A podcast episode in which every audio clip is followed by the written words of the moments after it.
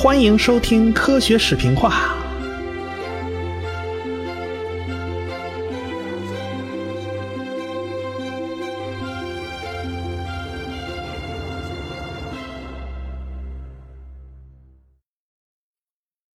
上文书说到啊，达尔文回航英国，有听众给我留言，老徐看命和万物生 MS 就说了，这个顺序是有问题的。应该是先到毛里求斯，再到南非。我查看了一下，没错，的确是我说反了。我现在在这儿特此更正，哎，实在是不好意思。谢谢两位热心而且细心的听众。套用卓老板的话，知识这东西就是需要不断的核实与订正，特别是从别人那儿听来的知识。谢谢两位了。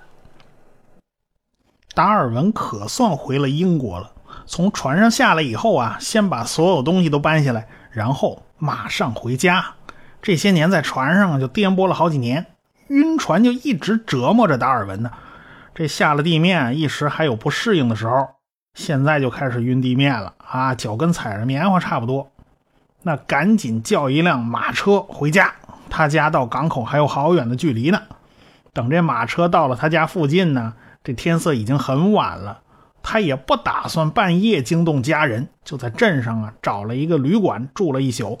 第二天上午回家，老爸一看儿子回来了，那是相当高兴啊，对着家里人就喊呐：“看呐，这孩子长大了，成熟了，连头型都变了。”后边达尔文的一群姐妹兄弟的全围上来了，当然也都很开心呢。不过老爸，你说话也太夸张了吧？这头型能变吗？啊，这五年前走的时候圆的，现在变三角了吧？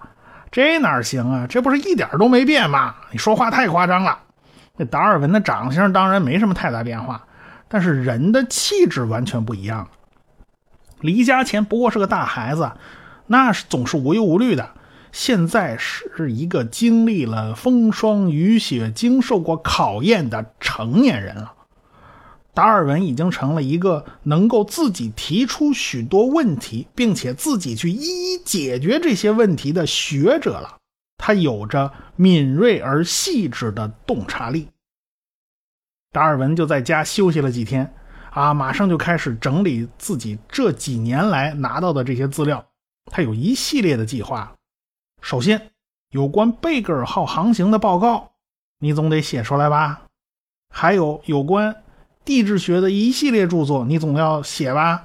比如说火山岛的地质，你去了那么多火山岛啊，而且还亲眼看到过火山爆发，你不写本专著，你是不是对不住自己呀？南美洲的地质，你是不是也要写啊？毕竟他沿着科迪勒拉山系走了一趟嘛。珊瑚礁的理论，你是不是也要写一下，让大家了解一下什么叫暗礁，什么叫宝礁，什么叫环礁？那珊瑚礁跟火山有什么关系？这书一写就要写一大堆啊。那加拉帕戈斯群岛上稀奇古怪的物种，你写不写啊？那自然也少不了，对吧？那还有一路上写的旅行日记，你也得出版发行吧？啊，他还有大量的标本要拿到剑桥去，先前寄给哈斯勒的一大堆标本也要集中到剑桥。因为剑桥的学者特别多嘛，对吧？好多什么研究鸟类的、研究花花草草的、研究化石的，这达尔文还有一千多个标本没有剥制啊！就是你把这个皮剥下来，把内脏掏空了，咱做真正做成一个可以长期保存的标本，这事儿他还没干。哎，他只是做了简单的防腐处理啊。他现在这些个标本，找各大博物馆收藏。啊，比如说找大英博物馆，人家还不乐意收，啊，这一个个标本你还得分类鉴定啊，啊，这是什么花啊？那是什么草啊？这是什么兽啊？那是什么鸟啊？你叫达尔文一个干，他啊，他怎么忙得过来吗？而且他也不是样样精通啊。但是有汉斯洛在剑桥坐镇呢，就动用各种各样的关系，找各路权威专家，给这堆标本做分析鉴定。欧文对南美的哺乳动物那特别感兴趣，格兰特对珊瑚特别感兴趣，达尔文在潘帕斯草原挖出来的那种大型哺乳动物化石啊，那就交给了皇家外科医学院的博物馆里收藏。他们那儿不是有那个化石标本那种库吗？啊，但是有一个人就迫不及待的要见达尔文，谁呀？莱伊尔啊！达尔文还没回来的时候，这个莱伊尔就开始盼着见到达尔文呢。为啥呢？那叫知音呐！这汉斯洛在开会的时候就把达尔文写给他的信透露出来了啊！你看这达尔文写给我啊，描述了这么多东西啊！你看他是怎么想的？这当时就引起了莱伊尔极大的关注啊！现在支持他《地质学原理》这本书里面观点的人呢，就没几个。这达尔文是其中很重要的一个，这他是铁粉呐。况且，达尔文环球航行走了一路，所见所闻都对丰富发展自己的地质理论有着非常大的益处啊。这莱伊尔就写信邀请达尔文到家里做客。那达尔文是莱伊尔的粉丝啊，那当然乐意去啊。于是。莱尔在家里就接待了达尔文，显得特别热情，俩人一见如故，成了一辈子的好朋友。汉斯洛和莱尔前前后后就帮着达尔文四处奔走啊。这英国财政部就批了一千英镑的费用，这笔钱在当时可不少哦，资助他出版一部叫《贝格尔航海动物学》。哎，这算有了官方背景了。后来呀，这部书出了五卷。第一卷叫《哺乳动物化石》，这是欧文执笔的，这规格已经不低了啊。第二卷叫《哺乳动物》，沃特豪斯执笔。第三卷叫《鸟类》，叫古尔德执笔。第四卷《鱼类》叫詹宁斯执笔。第五卷《爬行类》是贝尔执笔。这书都是名家出手，果然大不一样。一八三九年到一八四三年之间，陆陆续续这些书都出版了。达尔文在剑桥住了好长时间，但是他发现啊，在剑桥住的时间越长嘛，这自己应酬就越多，这宴会越来越多。哎呀，这个事儿太多呀，颇有点虚度光阴的意思。这让达尔文觉得不能这么在剑桥待下去了，他就搬家去了伦敦。这期间主要是写他一本新书，叫《一个博物学家的日记》。哎，我们讲述的他环球航行的这个经历，主要就是从这本书来的。他写的主要就是访问当地的风土人情啊，动物的生活方式啊，还有什么地质状况啊。但是他没有完全按照航行的路线去写，因为在南美洲海岸线上，他们走了太多的回头路，拜访火地岛就有好多次嘛。因此，达尔文是全部合并起来写的。达尔文写这本书的速度呢，很快。这倒不是因为他手脚麻利，而是因为他在航行途中啊，他就在整理这些日记啊。现在不用花太大力气，就已经可以把稿子送出来了。等稿子就送去排版了，他画的那些个插图呢，那就比较麻烦，要雕版雕出来才能印刷，这个过程就比现在比较漫长了。哪像现在啊，在 InDesign 什么 AI 里边，你把文件给拽进去啊，这图片文件一拽进去就就行了。当时不行啊，当时那画都是要刻出来的。不过，达尔文后来看到印刷校样的时候，心里就别提多开心了。你想啊，自己写的文章变成印刷的了，那感觉真是好极了。哎，这怎么还有错字？这达尔文的情绪当时就下去了，就跟吞了一个苍蝇一样难受。好在啊，这是校对稿啊，这儿错了，你注明下，修改也就罢了。就在伦敦的这些日子啊，达尔文就出席各种各样的讲座。你在南美洲，你碰上一场大地震，啊，你总要好好说说吧。英国是很少很少有地震，大部分英国人都没经历过，所以这个报告就得了地质学界的好评啊。那好评归好评啊，这达尔文的身体不行了，怎么回事呢？这达尔文出现消化不良、头晕眼花、易受刺激，是什么毛病全来了啊！达尔文的这个毛病都跟随了他一辈子，连续四十几年，基本上天天都这样，那得遭多大罪呀！现在无数的历史学家呀、什么医学专家呀，就是拿恨不得穿越回去给达尔文来个会诊呐！啊，有人说他心理有问题啊，也有人说他这是砷中毒。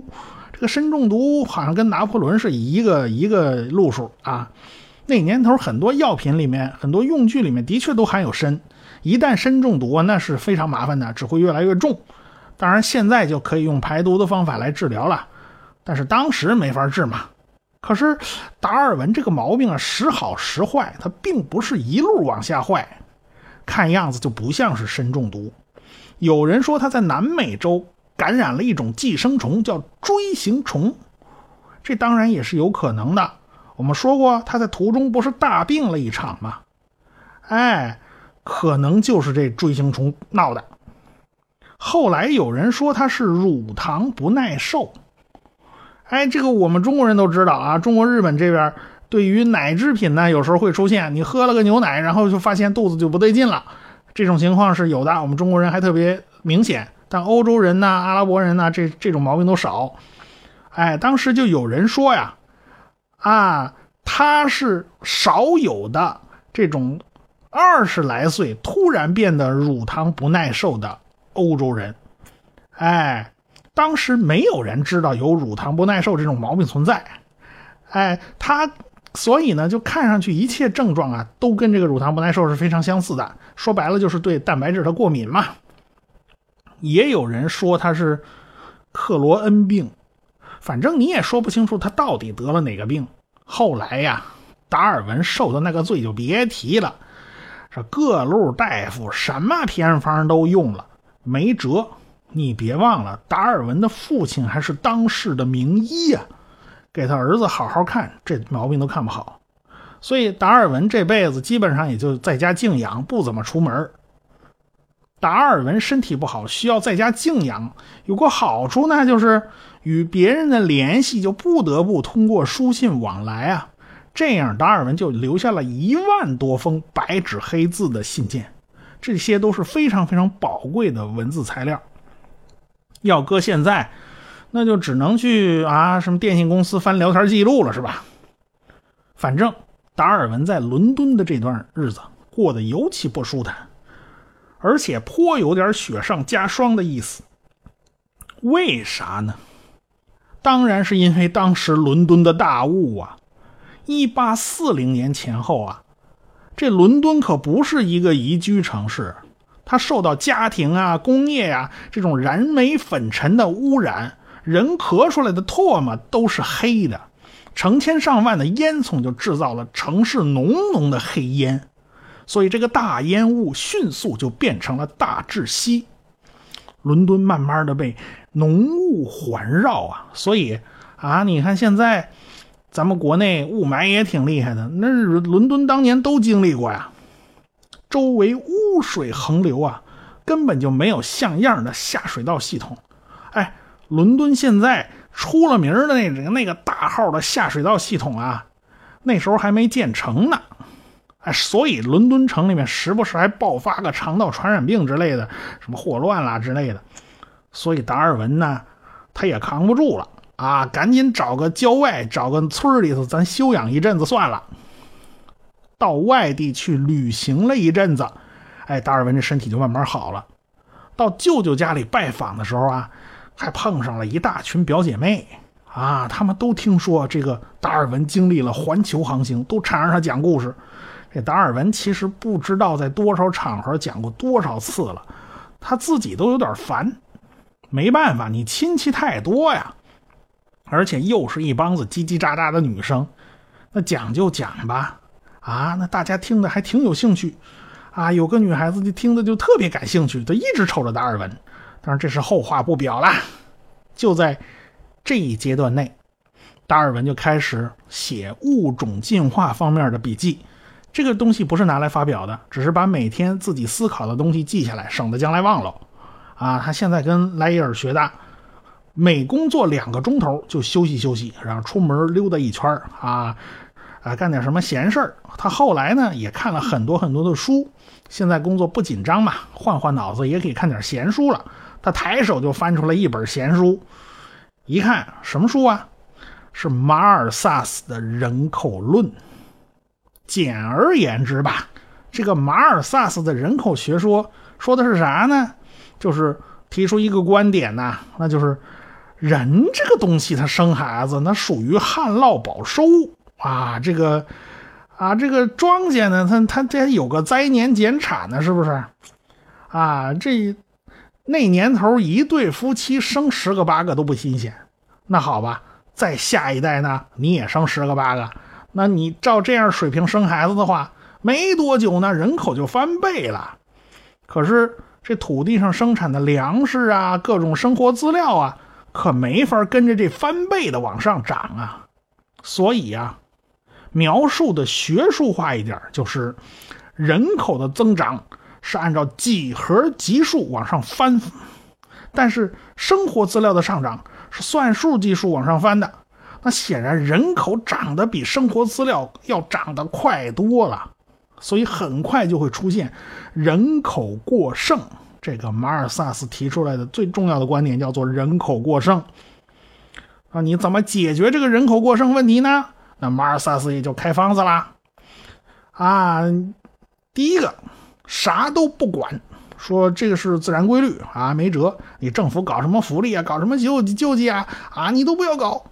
第二个就是剥夺过剩人口的生存权与生殖权。穷人你就别生孩子了，啊，那什么，你穷人找地儿死了去就算了，啊，这第三条就是拥护财产私有制，啊，看上去这几条好像都够冷血的，难怪啊，这马克思恩格斯就把马尔萨斯骂了个狗血喷头。当然，达尔文看在眼里，记在心里，他觉得这东西给他不少的启发。因为他看到的动物世界的情形，好像跟这东西就非常非常非常的相似，但是他暂时还没有打算说把自己的想法写成文章。哎，那时候他已经开始收集和记录有关物种起源的一切资料，所以马尔萨斯的人口论呢，他当然也会铭记在心，这对他后来的进化论的思想有非常大的作用。那一阶段呢，达尔文的工作还是比较顺利的，地质学会就请他当秘书。他开始呢，他婉言谢绝，毕竟秘书这事儿杂事儿太多了，他也不擅长。但是后来呢，他还是把这活给接下来了。到了1838年夏天，这达尔文就开始显得心事重重。他在一张小纸片的后面呢，拿那个铅笔。写一写，画一画，他想啥呢？他想结婚了，可是跟谁结婚呢？不知道。哎，那怎么想结婚还不知道跟谁结呢？你别说，达尔文这人他比较特殊啊。这个达尔文这个人他比较理性，他画了一张表格在那打勾打叉啊。你看看他这表格他是怎么开列的啊？他分了两列，首先他写结婚的好处。啊，如果结婚的话，有什么好处？有什么坏处？首先，他写了有小孩啊，括号上帝如果允许的话，啊，然后他又写终生伴侣，括号和老的朋友，这都什么意思呢？然后他又写这种不连续的词儿啊，就什么喜欢你啊，让你有个爱呀，跟你玩的对象啊，然后他下面再写，再怎么都比养只狗好。然后再下一条啊，什么有个家和照顾家的人，哎，这好像也也不太连续啊。再下一条，迷人的音乐和女人的叽叽喳喳声，这些对一个人的健康是好的啊。我就没想出来这个达尔文当时怎么想的。然后不好就是会失去大量的时间。然后他又在下面写，假如不结婚。不结婚，头一条写没小孩，没有第二个人生；第二条老了没人照顾；第三条爱到哪里就到哪里的自由。啊，第三条那意思，我估计就是腿肚子上贴灶王爷，人走加班，你随便你怎么地，不用跟人商量。那第四条要为小孩花费，烦心点点点或许还有争吵，还在损失时间。这句话下边啊。他画了个重点线，啊，这个再下一条，无法在傍晚看书。你不结婚跟看不看书好像也没什么太大关系啊，就不知道达尔文当时他怎么写的。然后再下一条，肥胖和无所事事，焦虑和责任，花在书上的钱更少。如果有很多小孩，就得节省过日子啊，这倒是对啊。但是再下一条就是，但是一个人工作过度对健康很不好。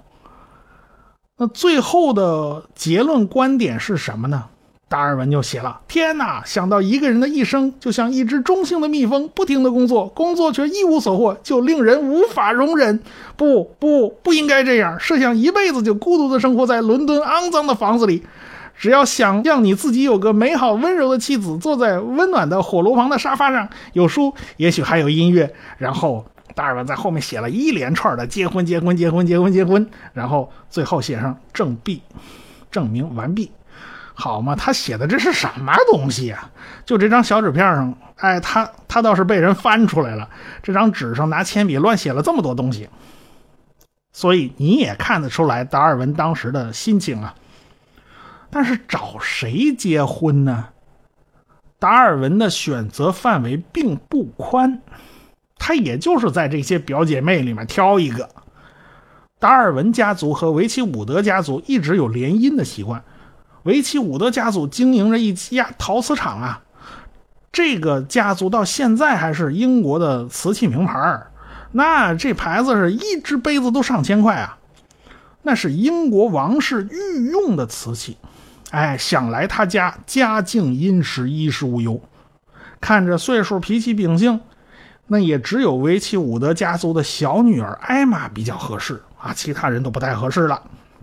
他比达尔文大了九个月，他俩呢早就认识，双方都有好感啊。前面死盯着达尔文死看那个就是他。达尔文人也很不错呀，那长得也是很精神的。就由达尔文的父亲陪着他一起去了表妹家里提亲啊！这两家人就别提多高兴了。这两家属于亲上加亲呐，对吧？达尔文和艾玛不但是表亲呐，艾玛的哥哥还娶了达尔文的姐姐，这本来就是一家人。所以艾玛本人也很激动，他给姨妈的信里边。就把达尔文夸得跟朵花似的。哎呀，他描写自己的心情：他出门去教堂做礼拜，走到一半又半道折回来了。为什么呢？因为这女孩满脑子全是达尔文，走的路上跟白痴差不多了，那俩眼发直啊，逮什么都不带让的。那那不行啊，那不得不折回来啊。可见他喜欢达尔文喜欢到了什么程度？那基本上就跟个花痴差不多了。唯一有一点麻烦的是宗教信仰问题。艾玛是个虔诚的基督徒，可达尔文不是。开始啊，他也上神学院，但是环球行情回来以后啊，他就不怎么信上帝了。当然，人的思想都是层层递进的，一般来说没有砰的一声啊就发生突变的啊。达尔文也是一样，他一开始呢是不信圣经。就说圣经里说的是不是真的？那是不是真的是上帝的意思呢？这玩意儿不知道是谁整出来的。后来再发展一步呢，就是凡事咱别劳烦上帝，行不行？比如说物种起源这事儿吧，咱就别麻烦上帝一个一个全造出来了啊！这事儿跟上帝没什么关系，因为你想证明一个东西不存在啊，从逻辑上讲，基本上是不可能的。所以，他也不去证明上上帝存在还不存在呢？这个问题他不去考虑，只要很多事情跟上帝没关系，OK，上帝存在不存在也就那么回事儿了。所以达尔文当时就是这么想的。那达尔文的老爹呢，差不多也是这个态度，他也不怎么相信。于是他就问儿子：“你跟你未婚妻说了吗？达尔文是一透明人呐。”达尔文就说：“我全坦白了，我不信上帝呀。”那达尔文他老爹一听啊，还这这事儿要麻烦，为什么呢？因为他自己就没告诉过达尔文他妈，他自己也不怎么信嘛。那为啥就不告诉呢？这免得老婆担心呢。这达尔文倒是竹筒子倒黄豆，他全坦白了啊，这事儿不能隐瞒。艾玛也知道他不信上帝。不过从此以后啊，这艾玛这半辈子精神负担都很沉重，她一直在担心呢。那她担心什么呢？她担心是百年之后啊，万一这两口子去世了啊，她信上帝，她多半就上天堂了。这达尔文不信上帝，那注定是要下地狱的呀。那这两个人不就不能待在一块儿了吗？嗨，他这想的也太远点了吧？咱们下回再说。我是卓老板，我是吴婷婷，我是汪杰，我们是科学声音。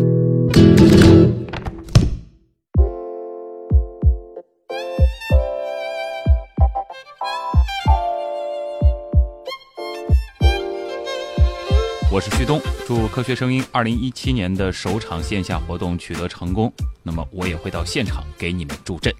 大家好，我是田一苗，预祝二零一七年科学声音首次线下活动取得圆满成功，恭喜周老板！喜马拉雅的听众朋友，我是亚洲通信社社长徐金波，祝福科学声音二零一七年首场线下活动取得成功。Hello，大家好，我是喜马拉雅的主播夏春瑶。那祝科学声音二零一七年首场线下活动取得成功哦！各位朋友，大家好，我是谷歌，在这里我祝二零一七科学声音首场线下活动圆满成功。我在这儿给大家加油助威。我是科幻奥秘时间的主播文字嗡嗡，祝科学声音二零一七年首场线下活动取得成功。我是随口说美国的自由军，祝科学声音二零一七年首场线下活动取得成功。